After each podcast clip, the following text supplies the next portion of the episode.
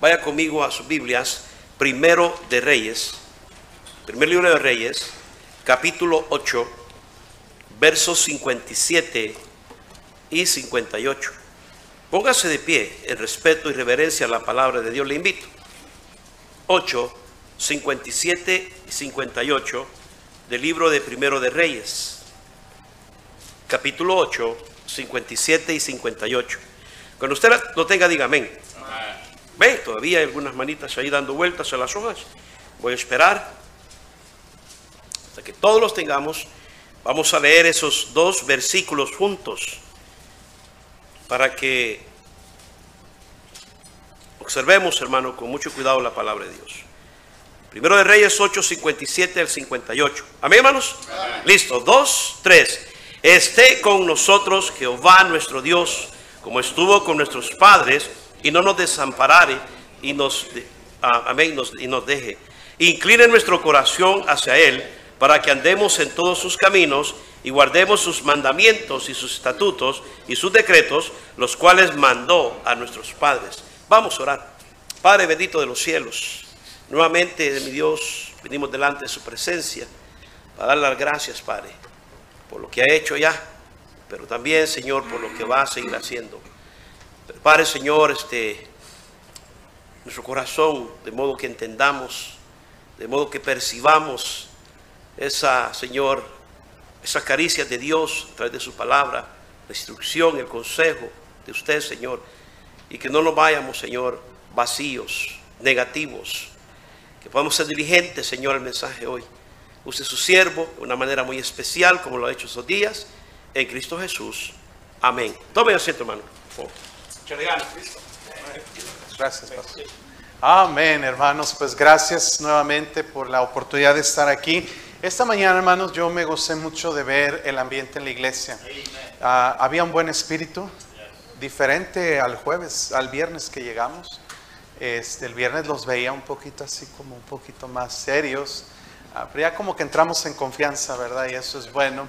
Decía el pastor Luis Martínez de una como una barrera que hay, ya ya se cayó esa, ya se quitó. Ah, sentí mucha libertad esta mañana, pero lo que más me maravilló fue ver a la iglesia eh, toda en un espíritu precioso, mientras que se predicaba la palabra de Dios, todos atentos. Después de la predicación vi muchos de ustedes ganando almas. Yo traté de aga- agarrar uno, pero no me dejaron nada, hermanos. Rápido agarraron y qué bueno ver a algunos ganadores de almas trabajando. Ah, salí y vi gente lista para bautizarse, gente en el altar tomando decisiones. Yo no sé si usted se dé cuenta, hermano, hermana, de la bendición que es eso. Eso, mire, eso no se ve mucho en las iglesias hoy en día y menos en los Estados Unidos. Ah, Dios me ha permitido ir a, a algunas iglesias a predicar, a muchos lugares, y no se ve mucho eso en las iglesias, hermano. Lo que Dios está haciendo aquí se llama avivamiento, porque es una iglesia que está viva. Solo que a veces nosotros no nos damos cuenta porque nos acostumbramos a ello todos los días. Pero cuando llega alguien de afuera y lo nota, hermanos, tenemos que estar conscientes que es Dios queriendo hacer algo a través de esta iglesia. Ahora, ese avivamiento, hermanos, puede apagarse en un segundo. Así como está un fuego y de repente ¡uf! algo lo apaga, eso puede suceder si no tenemos cuidado. Sigan fieles, como dijo el pastor, hermanos, sigan adelante, sigan adelante. Y yo quiero animarles, hermanos, a que no se acostumbren a ver eso y no tampoco lo tomen en poco. Ah, siga usted haciendo lo que hace y aún haga más para el Señor. Yo estoy seguro, hermano, que esta iglesia va a crecer mucho. Estoy seguro, 100%.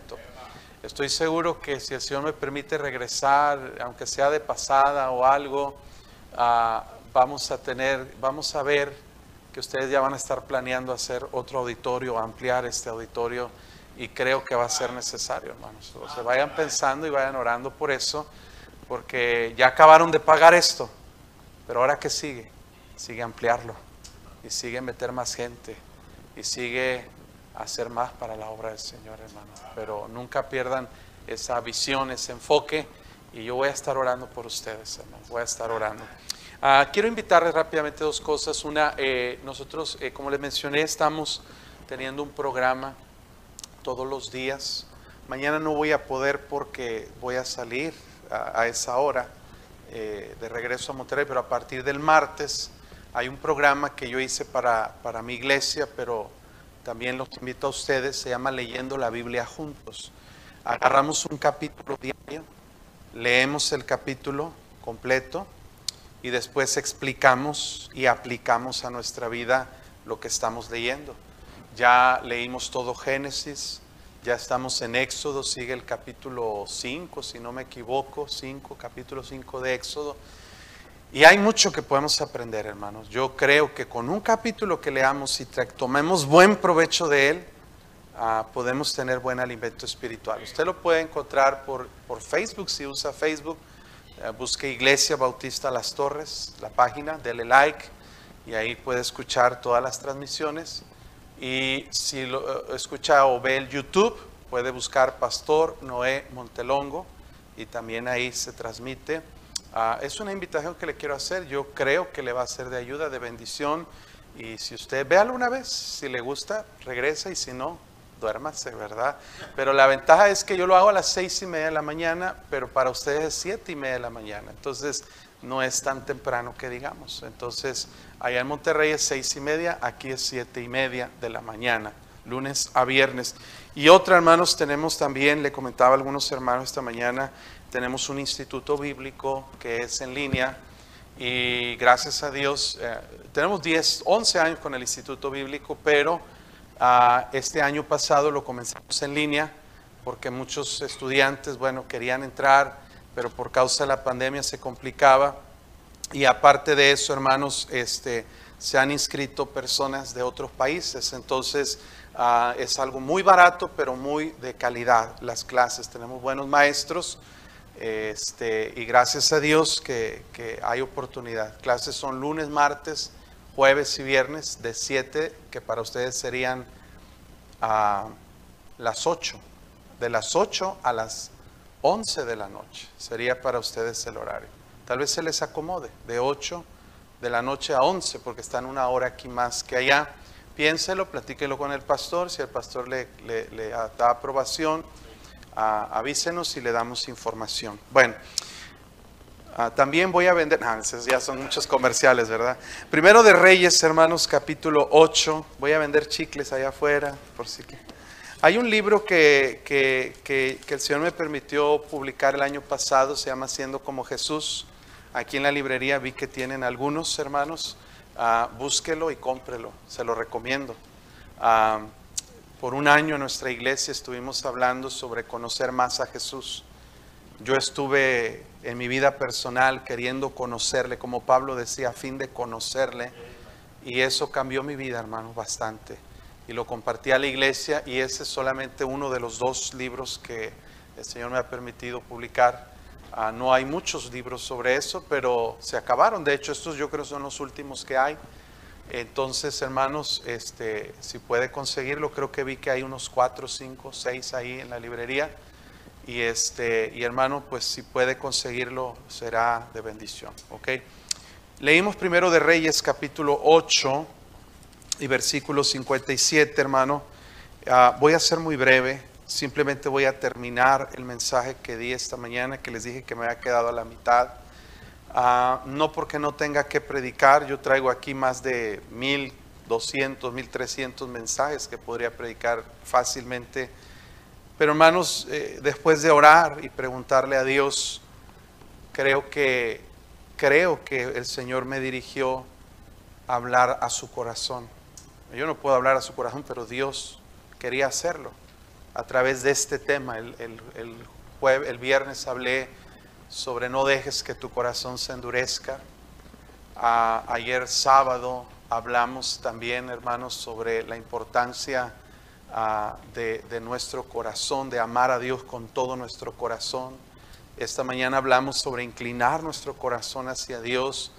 Y hermanos, les expliqué esta mañana cómo nuestro corazón se puede inclinar fácilmente hacia otras cosas que no son buenas. Pero Dios quiere que nosotros inclinemos nuestro corazón hacia Él. Dice el versículo 58, incline nuestro corazón hacia Él para que andemos en todos sus caminos y guardemos sus mandamientos y sus estatutos y sus decretos, los cuales mandó a nuestros padres. Vamos a orar, Señor. Una vez más estamos aquí reunidos, Señor, para ser expuestos a tu palabra. Y Señor, estamos aquí deseosos, necesitados y urgentemente, Señor, pues totalmente dependientes de que tú nos hables. Señor, tú puedes y lo has hecho hablar a nuestro corazón. He visto que la iglesia ha respondido a tu palabra.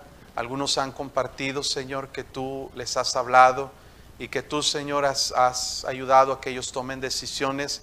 Y eso ha sido de gozo para estos siervos, que pues, Señor, sin ti no serviríamos para nada. Pero gracias, Señor, por lo que has hecho, pero también por lo que harás en esta tarde, Señor. Tú has puesto en mi corazón terminar con este mensaje. Ayúdame, Señor, a que pueda ser de bendición y pueda ser de ayuda para cada uno de los hermanos que están aquí. Te pido, Señor, que tú nos ilumines, nos des entendimiento para comprender, nos des, Señor, también eh, la voluntad para meditar y guardar en nuestro corazón, nos des la fe para creer lo que vamos a escuchar y nos des también la determinación para poner en práctica tu palabra. Señor, ayúdanos a ser hacedores y no solo oidores de tu palabra. Háblanos, Señor, te lo pido en nombre de Cristo. Amén. Hermanos, la palabra de Dios nos enseña que nuestro corazón se puede inclinar hacia lo malo, hacia el mundo, hacia el pecado, hacia la avaricia. Vimos áreas hacia donde nuestro corazón se puede inclinar, pero también vimos áreas hacia donde Dios quiere que nos inclinemos nuestro corazón. Dios quiere que inclinemos nuestro corazón hacia Él. Dios quiere que inclinemos nuestro corazón hacia su palabra, hacia sus testimonios. Dios quiere que inclinemos nuestro corazón. Mire, Proverbios capítulo 2, versículo 1. Aquí me quedé en la mañana. Proverbios capítulo 2, versículo 1. Dios quiere que inclinemos nuestro corazón a la sabiduría y a la prudencia. Mire, Proverbios capítulo 2, versículo 1. Hijito, hijo mío, dice Proverbios 2.1, si recibieres mis palabras y mis mandamientos guardares dentro de ti, haciendo estar atento tu oído a la sabiduría, y mire lo que dice ahí, si inclinares que tu corazón a la prudencia si clamares a la inteligencia y a la prudencia dieres tu voz, si como a la plata la buscares y la escudriñares como a tesores, entonces entenderás el temor de Jehová y hallarás el conocimiento de Dios, porque Jehová da la sabiduría y de su boca viene el conocimiento y la inteligencia. Él provee de sana sabiduría a los rectos, es escudo a los que caminan rectamente es el que guarda las veredas del juicio y preserva el camino de sus santos. Entonces entenderás justicia, juicio y equidad y todo buen camino. Cuando la sabiduría entrare a tu corazón y la ciencia fuere grata a tu alma, la discreción te guardará, te preservará la inteligencia para librarte del mal camino. dice ahí, ah, de los hombres que hablan perversidades que dejan los caminos derechos para andar por sendas tenebrosas, que se alegran haciendo el mal, que se huelgan en las perversidades del vicio. Dios está diciendo, hermano, que nuestro corazón es tan importante y aquello de lo que está lleno mi corazón es hacia dónde se va a inclinar. Dios dice, tienes que estar seguro que tu corazón se incline hacia Dios. Tienes que estar seguro que tu corazón se incline hacia la palabra de Dios, pero también que tu corazón se incline hacia hacia la prudencia, hermanos. Hermanos, necesitamos nosotros aprender a dirigir nuestro corazón a donde queremos que todo lo demás proceda. Mire, tomar control de nuestra vida requiere y comienza con dirigir hacia donde inclinamos nuestro corazón. Mire, e, esto es bien importante. Si yo inclino mi corazón o dejo que mi corazón se incline hacia cosas malas, mis conversaciones van a ir hacia ese rumbo, porque de la abundancia del corazón habla la boca. Mis acciones van a ser dirigidas hacia esas cosas. ¿Por qué? Porque lo que hay en mi corazón sale en mis acciones, como vimos esta mañana en Marcos capítulo 7. ¿Está bien, hermanos? ¿Sí? La clase de persona, de cristiano que yo voy a ser, va a ser determinado por lo que hay en mi corazón. Y lo que hay en mi corazón va a ser determinado por hacia dónde se está inclinando mi corazón. Por eso es tan importante este asunto, hermano, que la Biblia lo habla, que la Biblia nos enseña, Debemos inclinar nuestro corazón a la prudencia, a los principios de la palabra de Dios por los cuales yo debo vivir, por los cuales debo tomar decisiones, hermanos. La prudencia hoy en día no se, la inteligencia, la sabiduría no se considera. Tomamos decisión, hermano, en el momento, como dijo el pastor.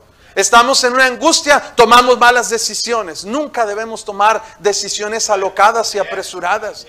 A veces tomamos la decisión, pues ya no voy a ir a la iglesia, pues ya me voy de mi casa, renuncio a mi trabajo. Hermanos, aún pastores toman decisiones de renunciar al ministerio por falta de prudencia. Pero Dios dice que inclinemos nuestro corazón a la prudencia. Ahora, e-, el mensaje que le voy a dar esta tarde es cómo podemos inclinar nuestro corazón hacia Dios. ¿Cuáles son los pasos a seguir para que eso suceda? Quiero darle una guía práctica de algunas cosas que nos pueden ayudar a inclinar nuestro corazón hacia Dios. En primer lugar, hermanos, mi corazón se va a inclinar hacia donde inclino yo mi oído. Es decir, escuche, las cosas que entran por mi oído me van a influenciar y van a llegar gradualmente a mi corazón. Entonces debo tener cuidado hacia dónde estoy inclinando mi oído. Eso parece algo muy simple, pero mire lo que dice la palabra de Dios, por favor. Eh, eh, estamos en Proverbios, capítulo 4, versículo 20. Proverbios 4, 20 dice, Hijo mío, está atento a mis palabras. Y mire lo que dice, inclina tu oído. ¿A qué dice? A mis razones. Mire el capítulo 5, versículo 1. Hijo mío, está atento a mi sabiduría y a mi inteligencia inclina tu oído. Dios muchas veces nos hace la advertencia y nos da esa exhortación, inclinar nuestro oído para recibir la palabra de Dios, recibir aquello que Él tiene que decirnos. Vaya a Isaías capítulo 55, Isaías capítulo 55 y versículo 1, Isaías 55, 1, por favor. Dice la Biblia, a todos los sedientos, venid a las aguas y a los que no tienen dinero, venid y comprad y comed. Venid, comprad sin dinero y sin precio vino y leche. ¿Por qué gastáis el dinero en lo que no es pan y vuestro trabajo en lo que no sacia? Oídme atentamente y comed del bien y se deleitará vuestra alma con grosura. Versículo 3, inclinad vuestro oído y venid a mí. Oíd y vivirá vuestra alma y haré con vosotros pacto eterno las misericordias firmes a David. Hermano, para poder inclinar nuestro corazón a Dios, tenemos que inclinar nuestro corazón a la palabra de Dios. En otras palabras, déjeme decirle, hermano, que lo que hay en mi corazón va a determinar todo lo demás en mi vida. Mis palabras, mis acciones, la clase de cristiano que yo soy. Entonces, para que mi corazón se incline hacia Dios, debo llenar mi corazón de la palabra de Dios de la palabra de Dios. Jesús le dijo a los, fariseos, de hecho le dijo a los judíos, les dijo, generación de víboras, ¿cómo podéis hablar lo bueno siendo malos? Porque de la abundancia del corazón habla la boca. Lo vimos esta mañana. Jesús dijo que el hombre bueno del buen tesoro del corazón saca buenas cosas, pero el hombre malo del mal tesoro del corazón saca malas cosas, porque de la abundancia del corazón habla la boca. Mire, hermanos, si mi corazón está lleno, vamos a suponer que este es mi corazón. Mi corazón está lleno de cosas malas.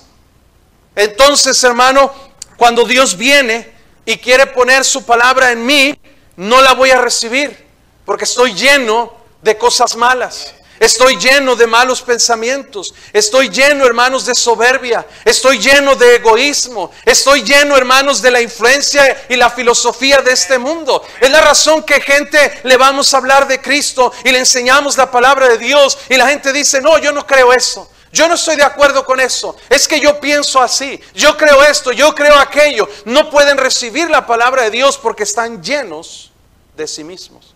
Están llenos de egoísmo, llenos de filosofía, de falsas doctrinas.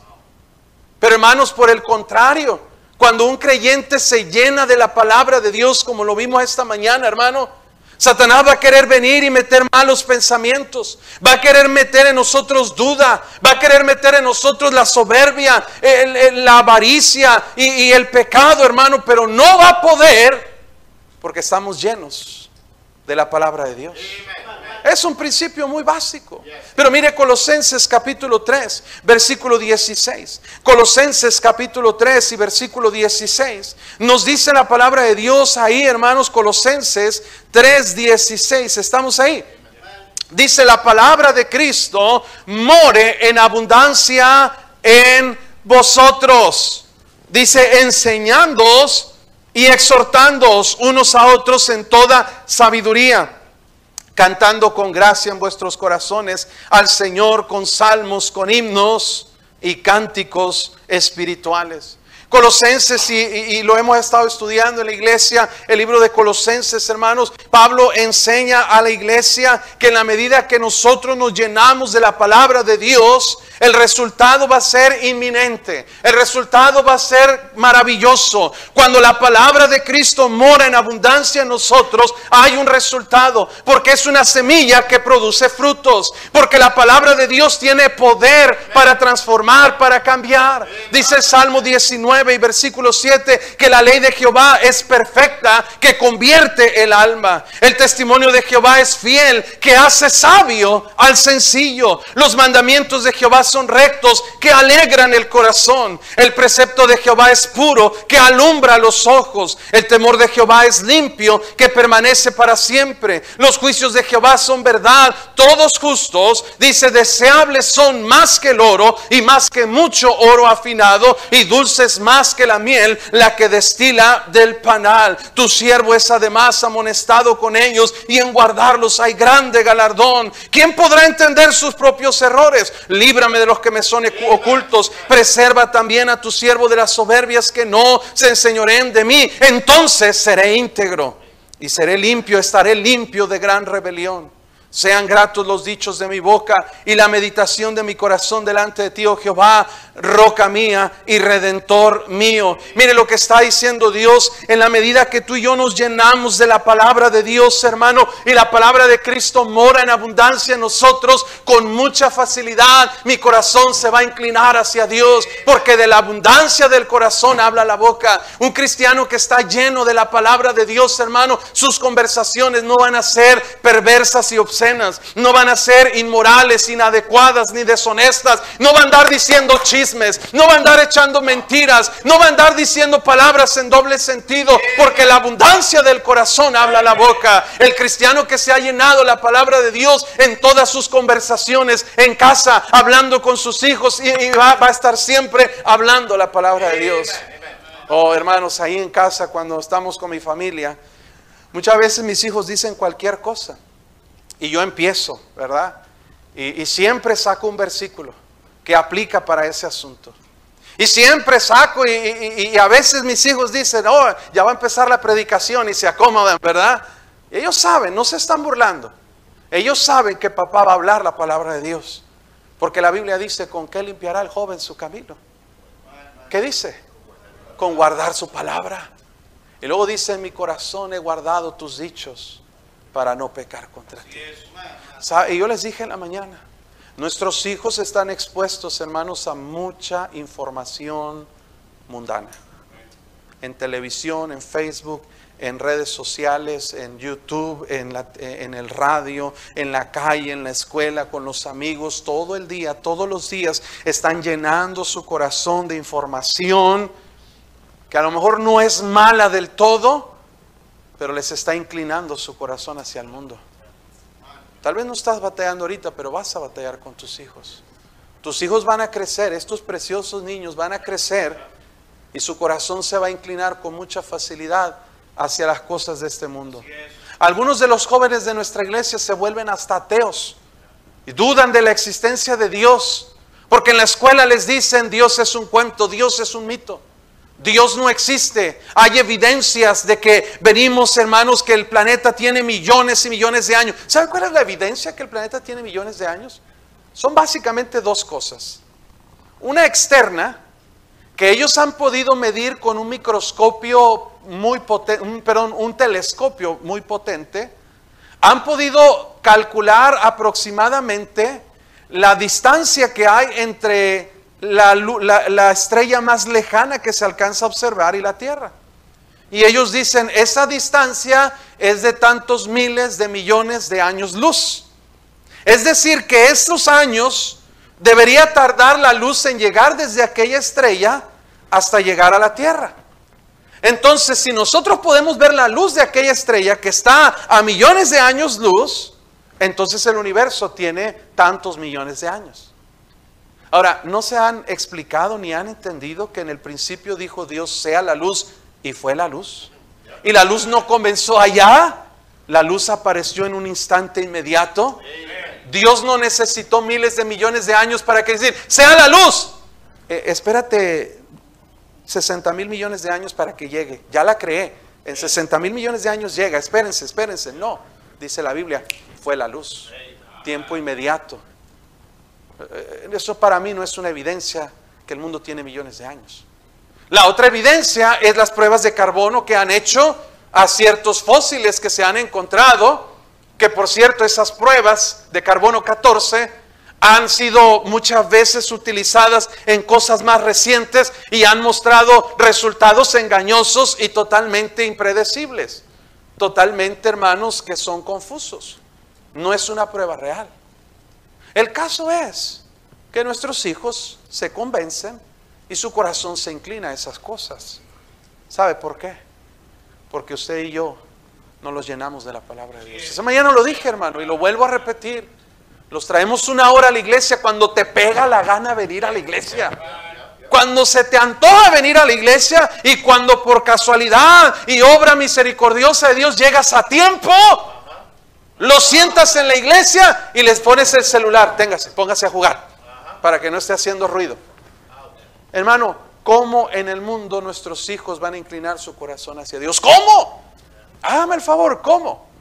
Dígame usted, de qué nosotros pensamos o dependemos para pensar que nuestros hijos van a crecer y cuando le ofrezcan la primera cerveza, cuando usted no va a estar ahí, él va a decir, no, gracias, yo no necesito eso. Hermano, yo siempre fui un buen cristiano. Bueno, al menos traté de serlo. Yo nunca anduve en rebeldía. Mi familia, yo desde que me, me convertí a los ocho años de edad, yo nunca anduve en el mundo. Jamás probé el alcohol, no sé a qué sabe. Jamás probé los cigarros, jamás probé las drogas, jamás tuve ninguna novia en conversa, ni ninguna otra novia más que mi esposa. Ella es mi primera novia y la única mujer que conozco y la única mujer que he besado y la única mujer que he tocado, por la gracia de Dios. Pero hermano, yo batallé cuando estaba en la high school para mantener mis convicciones. Yo leía mi Biblia todos los días, yo oraba todos los días. mi mamá me sentaba en la mesa y nos ponía un devocional y nos eh, ponía a aprender versículos de la Biblia y batallé bastante, batallé bastante. Estuve a punto, hermanos, en el ambiente que estaba. Yo estuve en la high school hace 30, más de 30, más de 30 años atrás. Wow, no, no sé cuántos años. 25, 26, creo que dos años nada más, ¿verdad? Pero estuve en la high school hace muchos años. Y el ambiente de hace 25 años no tiene nada que ver con el ambiente de hoy en día. Si yo batallé hace 25 años, un cristiano que leía su Biblia, que ganaba almas, que oraba, que siempre, hermano, a la high school yo iba con traje. Y no porque me creyera más, yo quería dar un buen testimonio. Si se burlaban de mí, imagínate. Eh, el primer lugar en todas las clases el más inteligente y todavía vas con corbata, nomás me faltaba peinarme de lado y llevar lentes para que fuera un objeto de bullying, ¿verdad? Pero hermanos, si yo batallé hace 25 años, créame, sus hijos están batallando ahora. Y su corazón, tú no lo aceptas, tú no lo sabes, pero su corazón se está inclinando hacia las cosas malas. Joven señorita, tú sabes de lo que estoy hablando. Tú sabes de las presiones que tienes ahí en la escuela. Tú sabes que has pensado que un día ya tus papás no te van a obligar a ir a la iglesia y tú vas a agarrar camino y te les vas a perder. Porque tu corazón se está inclinando hacia las cosas de este mundo. Y tú piensas, voy a ser libre y me voy a hacer feliz y voy a estar por fin contento. No, tú no eres del mundo. Tú no eres de Satanás. Tú no puedes vivir así como, como si fuera nada. Tú eres hijo de Dios y Satanás te va a destrozar tu vida y te va a arruinar tu vida. Por eso tenemos que hacer que nuestro corazón se incline hacia Dios. Y no hay otra manera, hermanos, que llenándonos todos los días de la palabra de Dios. Por eso yo les insisto, hermano, lea la Biblia. Lea la Biblia todos los días. Yo sé que se nos ha predicado muchas veces, pero ¿cuándo lo has hecho? Si yo le pregunto en esta tarde, ¿quiénes de ustedes todos los días leen la Biblia? Ni levante la mano porque van a echar mentiras. Yo sé que habrá uno o dos hermanos que sí, gloria a Dios por esos. Pero la gran mayoría, hermano, ni siquiera han tocado su Biblia en los últimos meses. La traes porque te da vergüenza llegar sin Biblia, si no es que la traes en el celular.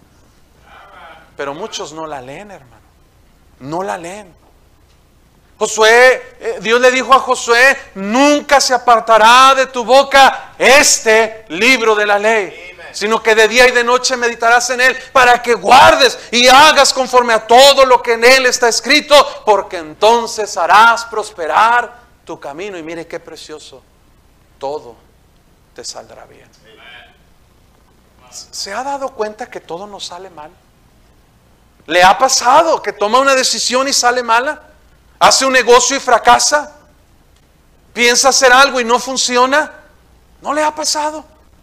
No tendrá que ver, hermano, con que nuestro corazón está inclinado hacia otros lugares y no hacia Dios. Hay una promesa que Dios dice, todo, todo te saldrá bien. Yo le puedo decir que esa promesa es real. Aún, hermano, yo he tomado decisiones malas, pero que por la misericordia de Dios resultan en algo bueno por su pura misericordia. Dice Salmo capítulo 1, versículo 2, sino que en la ley de Jehová está su delicia y en su ley medita de día y de noche. Será como árbol plantado junto a corrientes de agua que da su fruto en su tiempo, su hoja no cae y todo lo que hace, ¿qué dice? Prosperará, usted lo sabe. ¿Por qué no me va bien? ¿Por qué no prosperamos? ¿Por qué las cosas siempre fracasan? Porque nuestro corazón está inclinado hacia un lugar equivocado. ¿Quieres que tu corazón se incline hacia Dios? Llena tu corazón de la palabra de Dios de tal manera, hermanos, que el diablo no pueda meter nada más ahí. En tus hijos, hermanos, llena su corazón de la palabra de Dios. Por eso Deuteronomio 6 dice estas palabras que yo te mando hoy, estarán sobre tu corazón primero deben estar en ti. ¿Sí, hermano? Y las repetirás a tus hijos. Y hablarás de ellas estando en casa y cuando te levantes y al acostarte y en los, estarán en los postes y en, las paredes de tu casa y hablarás de ellas al acostarte y cuando te levantes. ¿Por qué Dios dice eso? Porque Dios dice, si tú los invades, los llenas de la palabra de Dios, su corazón va a estar inclinado hacia mí. Justo, mire, mire Deuteronomio 6, justo en el momento que Dios les declara el Shema, el mandamiento más grande al pueblo de Israel, en ese mismo contexto Dios les dice, enséñale a tus hijos. Deuteronomio capítulo 6 y versículo 4, mire, oye Israel, Jehová nuestro Dios, Jehová uno es. Y amarás a Jehová tu Dios de todo tu corazón, de toda tu alma y con todas tus fuerzas. Y estas palabras, estas palabras que yo te mando hoy estarán sobre tu corazón y las repetirás a tus hijos. Note que dice, las repetirás. Repetir quiere decir constantemente decir y decir y decir y decir y decir y decir y decir y decir. Repetir constantemente y hablarás de ellas estando en tu casa, andando por el camino, al acostarte, cuando te levantes, las atarás como señal en tu mano, estarán como frontales entre tus ojos y las escribirás en los postes de tu casa y en tus puertas. Dios dice que para donde volteen tus hijos se encuentre la palabra de Dios, que donde ellos entren a la casa y toquen la puerta, al momento de abrir la puerta, lo primero que vean un versículo de la Biblia. Cuando entran a la, a la sala, ahí hay un versículo de la Biblia. Hermano, cuando entran a su cuarto, no están ahí los pósters de deportistas y futbolistas o artistas de Hollywood. Está la palabra de Dios, hermano. Que cuando Él se levante de su cama, lo primero que vea sea la palabra de Dios. Hermano, que cuando entre al baño encuentre la palabra de Dios. ¿Por qué? Porque los hijos están siendo llenados de la palabra de Dios. Y es más fácil que su corazón se incline hacia Dios. ¿Cuándo fue la última vez que usted se sentó en casa con sus hijos y comentaron acerca de la palabra de Dios? Y usted sacó la Biblia y a ver, saquen la Biblia, vamos a leer un versículo aquí, vamos a leer un capítulo. Y vamos a platicar de la palabra de Dios. ¿Cuándo fue la última vez que siquiera Dios estuvo en una conversación suya? ¿Cuándo? En la casa. Ahí está hablando del pastor y quejándose de él. Ahí está hablando de los líderes de la iglesia. Echándose los tacos al pastor, ¿verdad? Como decimos. ¿Por qué? Porque usted está con su corazón inclinado hacia otro lugar y no hacia Dios. ¿Cuándo fue la última vez que su conversación con su esposa tuvo que ver algo con Dios? Oh, mi amor, necesitamos hacer más por Dios. El pastor mencionó sobre los misioneros, mi amor, ¿qué te parece si empezamos a, probar a Dios? ¿Cuándo fue la última conversación espiritual en su casa? Por eso se la pasan del chongo nada más peleando y aventándose los sartenes y no pueden estar ni cinco minutos platicando y ya están peleando, ya están discutiendo. Oh, perdón, eso no es aquí, eso nomás es en México.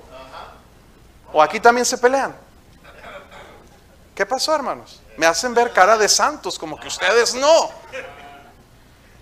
Porque usted no puede tener una conversación espiritual con su familia, con su esposa, con su esposo, porque su corazón está inclinado hacia otro lado.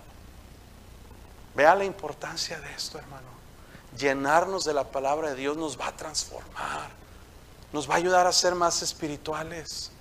Qué difícil es para un varón, hermano, tener liderazgo espiritual en su casa. Qué difícil es para un varón decirle a sus familias, hey, saquen la Biblia, vamos a leer un capítulo. Qué difícil es ese paso de fe. Es más fácil decirle a su familia cualquier otra cosa. Es más fácil decirle a su familia sobre cualquier otro tema que hablar de la palabra de Dios. ¿Sabe por qué? Porque nuestra conciencia nos acusa y nos hace pensar hipócrita y nos hace pensar, ahora sí muy espiritual, pero ese es el diablo, hermano, que nos está tratando de alejar de Dios. Inclinemos nuestro corazón hacia Dios. Una cosa más que quiero mencionarle, por favor. Vamos a Mateo capítulo 6, hermano. Mateo capítulo 6 y versículo 19, 6, 19.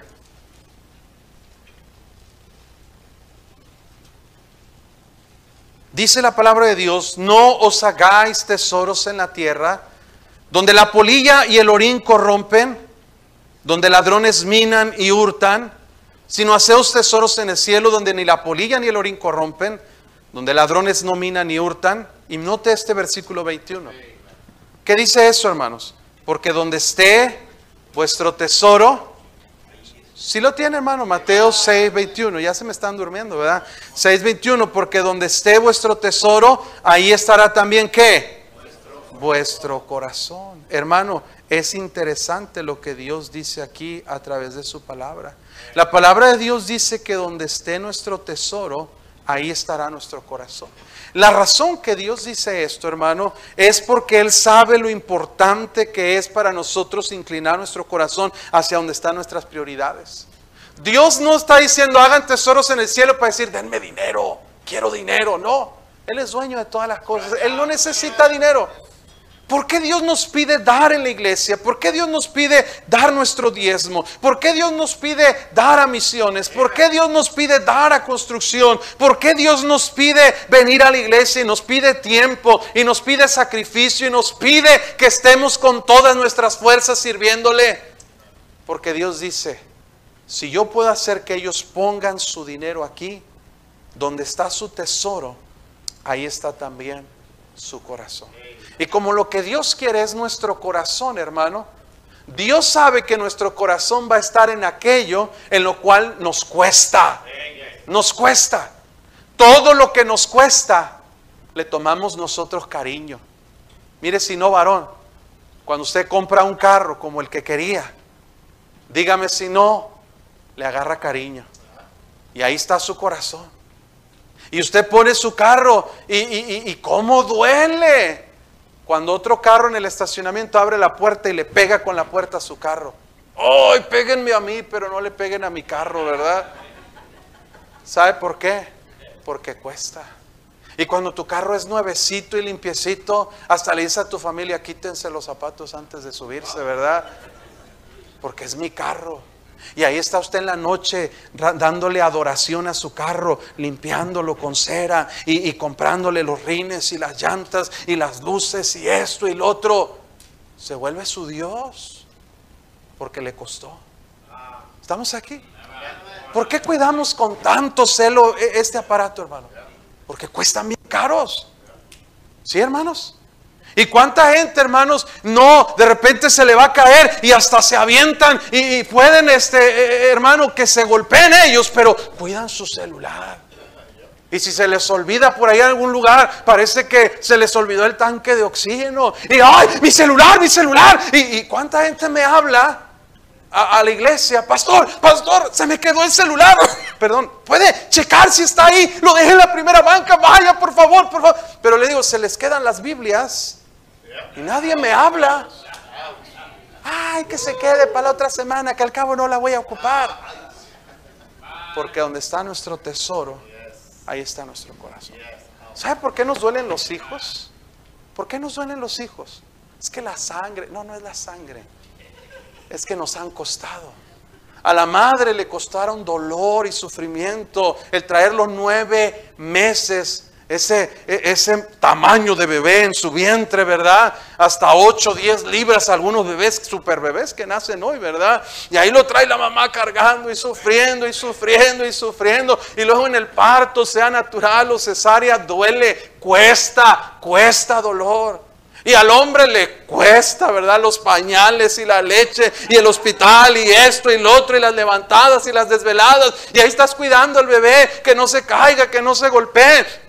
Y crecen, hermanos, y te duelen los hijos. Porque te han costado sangre, sudor y lágrimas. Te han costado mucho dinero. Y mire, hermano, para que salgan y se vuelvan malagradecidos y nos menosprecien, nos digan, eh, papá, ¿tú qué sabes? Jefe, jefa, ¿verdad?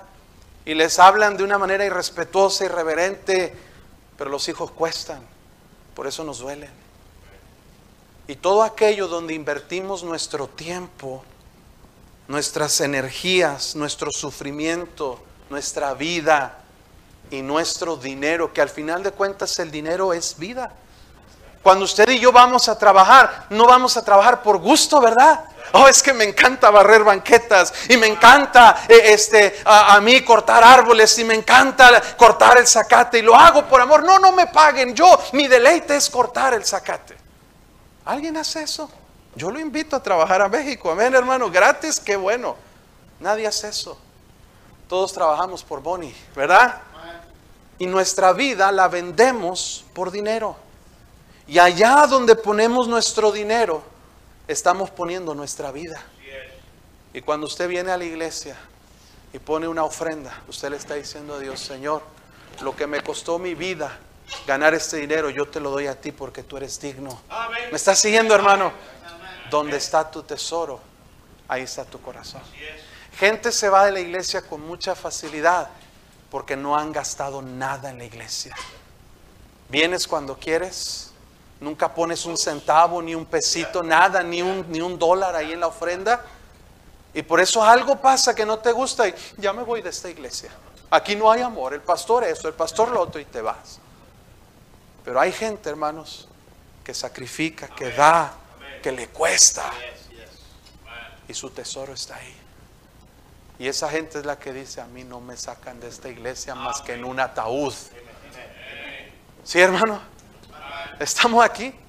Hay, una familia en nuestra iglesia, hermanos, que tiene, e, es la única familia que tiene más tiempo en la iglesia, tiene 34 años en la iglesia. Un día ellos me dijeron que no les gustaba yo como pastor. ¿Puede creerlo que no les guste yo como pastor? ¡Wow! ¿Verdad? Le dije, hermana, este, ¿ustedes pueden irse a otra iglesia cuando guste? No, esta iglesia es nuestra iglesia. Aquí hemos invertido, aquí hemos trabajado, aquí hemos sufrido, aquí nos vamos a quedar.